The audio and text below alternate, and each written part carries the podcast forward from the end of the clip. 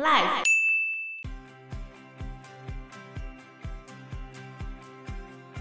虽然这边人口密度比较低啊，可是还是会对中国自己影响，就是会迁徙很多的中国人。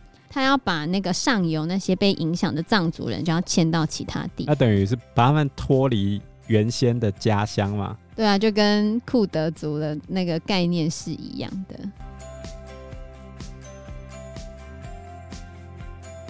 Hello，大家好，我是 Joe，我是 Anna。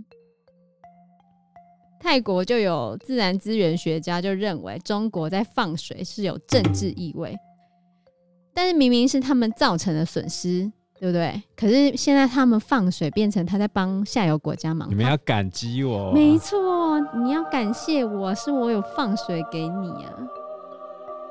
你们有水可以喝，是我中国人施舍给你们这些凡属国。藩属国，现在哪有什么反蜀？感觉就这样朝贡啊！你们先来进贡一下。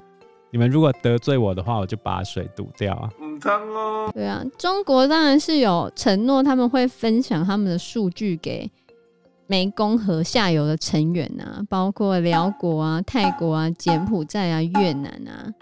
中国人什么时候会让资料透明才是新闻吧？可怜呢，说是这样说啦，但也有曾经就是上游要放水，可他没有跟下游讲。然后下游就淹水了，也有曾经他们在储水，他就没有跟下游讲，然后就说他忘记了。他应该记性不是很好。对啊，同样的事情也有发生在另外一条河。哪一条河川呢？就是雅鲁藏布江。哇，那中国真的占据了青藏高原，对他来说好处多多哎。对啊，而且。我觉得雅鲁藏布江就更夸张了。为什么？就他们预计在今年二零二一年到二零二五年，他们要有实施一个雅鲁藏布江下游水电开发计划，也就是最近才决定的啦。雅鲁藏布江会影响到印度的水资源吧？会，因为雅鲁藏布江它其实是拐了一个大弯，然后它有流过印度。最后会跟恒河汇流，然后最后注入孟加拉湾。雅鲁藏布江是藏南纵谷的生命线吧？藏南纵谷的人都要靠雅鲁藏布江的水来种青稞，知道青稞吗？知道啊，就是在青藏地区能够种的。你去那边，他们就会请你喝酥油茶，对，还有吃糌粑。那怎么做的呢？就是他们会把青稞磨成粉。然后结合那个酥油，然后捏一捏，做成环状物这样子，其实饱足感很够哎，像米得。那酥油茶呢？哦，酥油茶就是他们在青藏高原上面，他们主要的牲畜是牦牛。牦牛的话，就是它可以适应比较高的地形，它也被称为是高原之州。那他们就会挤牦牛奶。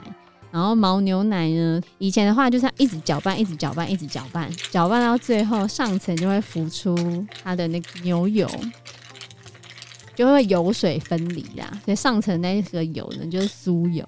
他们就会把他们的茶砖，通常是红茶，泡茶之后再加酥油，奶茶，对，再加一些盐巴，所以是咸咸的，感觉很会烙赛。所以对藏族人来说。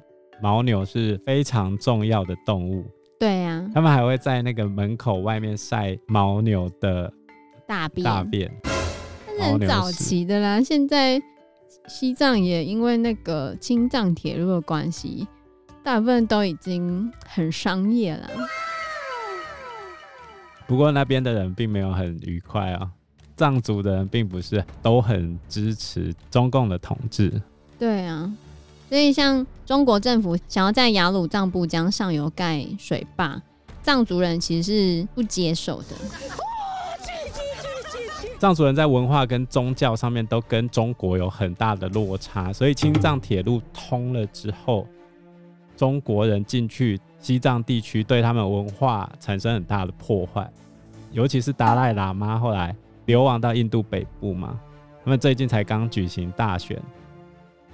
日前，西藏流亡政府举行大选，世界各地多达八万名藏人登记投票，要选出新司政与国会议员。由于达赖喇嘛年事已高，这次选出新的西藏流亡政府司政和议会，将对流亡藏人的未来影响很大。尤其西藏地位的政治解决方案备受选民关注，对中间道路等政策进行调整与改革，也是许多藏人思考的问题。中共就一直希望达赖喇嘛日后转世的时候是交给中共来决定他转世的人。对，我记得。因为在藏传佛教里面是政教合一嘛，那他们有两个领导人，一个是达赖喇嘛，一个是班禅喇嘛。对，那他们都会透过不断转世的方式来领导西藏人，他们是这样认为的啦。现在这一任达赖喇嘛是第十四世的达赖喇嘛，也就是他前面有十三世，十三世要拥有转世资格，就大概要到仁波切的程度以上才可以。仁波切，他的意思就跟我们的高僧是一样的啊。那在藏语的意思，它就是珍贵的宝物、珍宝的意思。哪些人可以拥有仁波切的称号呢？第一个就是你是转世的高僧，就是活佛。再第二个是学问非常好，然后第三个就是有很高的修行成就。然后在你快要往生的时候，你就会召集底下的弟子，跟他说：“哦。”我会转世在西南方的某一个小城镇，比较厉害一点，我就连位置都指定，比如说我会生在这个南投县鱼池乡啊，是这样子吗？然后几年之后我会转世啊，接下来他们就会过去找转世灵童，对，就会在那个地方找看看有没有符合同样时间点出生的孩子，然后就会给他一系列的考试。对，他会拿你前世做的一些东西来考核你。可是不是都会喝孟婆汤哦？这不同的，你不要扯在一起，哦、不同。所以从达赖喇嘛流亡之后，有一批的藏族人，他们并没有完全认同中共的统治。而且达赖喇嘛他原本已经找了另外一个统治的那个班禅喇嘛，但是。达赖找出的班禅已经不见了，就被消失了，不被中国接受嘛？对，他不见啊。后来中国自己又找了一个班禅。是的，像去年中国跟印度在边境发生冲突的时候，中国就故意利用西藏那边的人来打印度这边的西藏人。所以让他们自相残杀，对啊。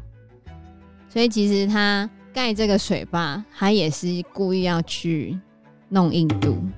所以你可以发现，中国在边境去控制这些水资源，除了他们表面上宣称的发电啊，还有什么施舍的这些目标以外，最重要的就是政治意义。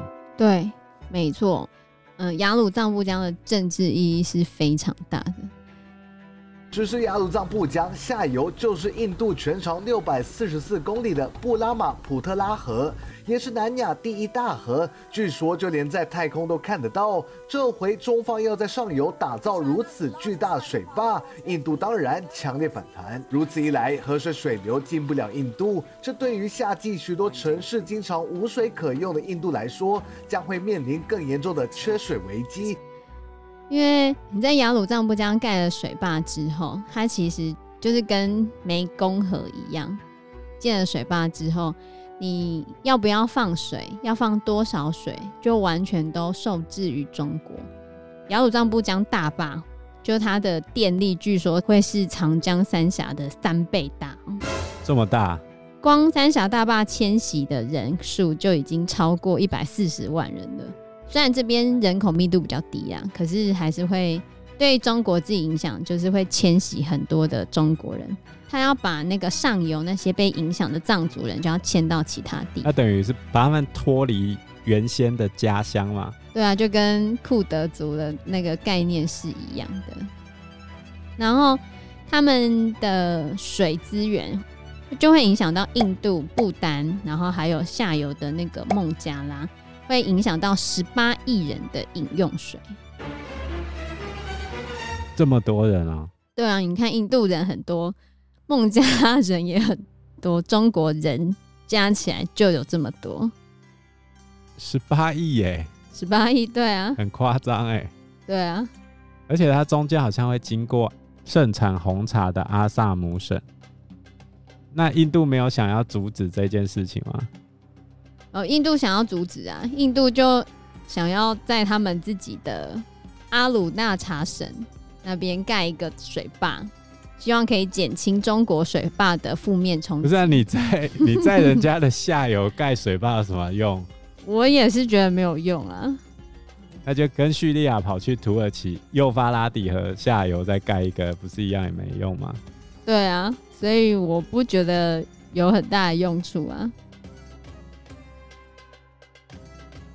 因为时间的关系，所以我们这一集节目就先到这个地方喽。谢谢大家，谢谢大家，拜拜。拜拜。